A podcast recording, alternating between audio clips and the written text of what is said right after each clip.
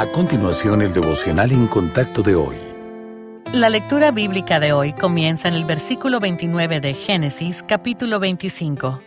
Y guisó Jacob un potaje, y volviendo Esaú del campo cansado, dijo a Jacob, Te ruego que me des a comer de ese guiso rojo, pues estoy muy cansado. Por tanto fue llamado su nombre Edom. Y Jacob respondió, Véndeme en este día tu primogenitura. Entonces dijo Esaú, He aquí yo me voy a morir ¿Para qué, pues, me servirá la primogenitura? Y dijo Jacob, Júramelo en este día. Y él le juró, y vendió a Jacob su primogenitura. Entonces Jacob dio a Esaú pan y del guisado de las lentejas, y él comió y bebió, y se levantó y se fue. Así menospreció Esaú la primogenitura.